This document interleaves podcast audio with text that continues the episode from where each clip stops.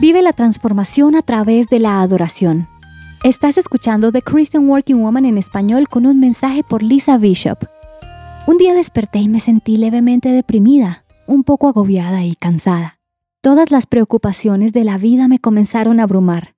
Soy una persona que le gusta tener todo bajo control y este día en particular me sentía impotente e insegura. Tuve un bajonazo y no podía solo sacudir los sentimientos. A veces en mi búsqueda de alivio veo mis películas favoritas, me distraigo en redes sociales o acudo a mi comida favorita. Pero en este día en particular, en vez de apagar el switch, lo prendí. Me coloqué mis audífonos y comencé a adorar. Durante la adoración todo cambió, mi ánimo fue transformado. ¿Sabías que fuiste creado para adorar? Dios en su majestad nos diseñó para que la adoración impactara nuestro cerebro, nuestra mente y toda nuestra vida. Los estudios han demostrado y la ciencia ha comprobado que nuestro cuerpo suelta dopamina, oxitocina y serotonina al adorar. Y estas sustancias mejoran nuestras respuestas inmunes.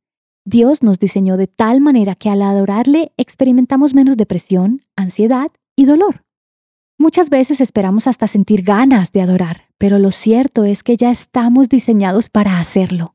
A menudo lo último que queremos hacer es adorar, sin embargo, cuando hacemos un alto y adoramos a Jesús por su amor y su soberanía, nuestra vida se transforma, aún frente a las mismas circunstancias. La adoración nos cambia.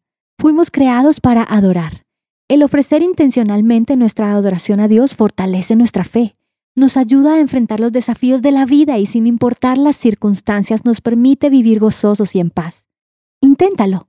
Fija un tiempo para tu alabanza, Aparta 10 minutos al día para alabar a Dios y ve lo que ocurre. Tu vida será transformada porque Dios es poderoso. Encontrarás copias de este devocional en la página web de christianworkingwoman.org y en español por su presencia radio.com, SoundCloud, Spotify y YouTube. Gracias por escucharnos. Les habló Mariana Vargas.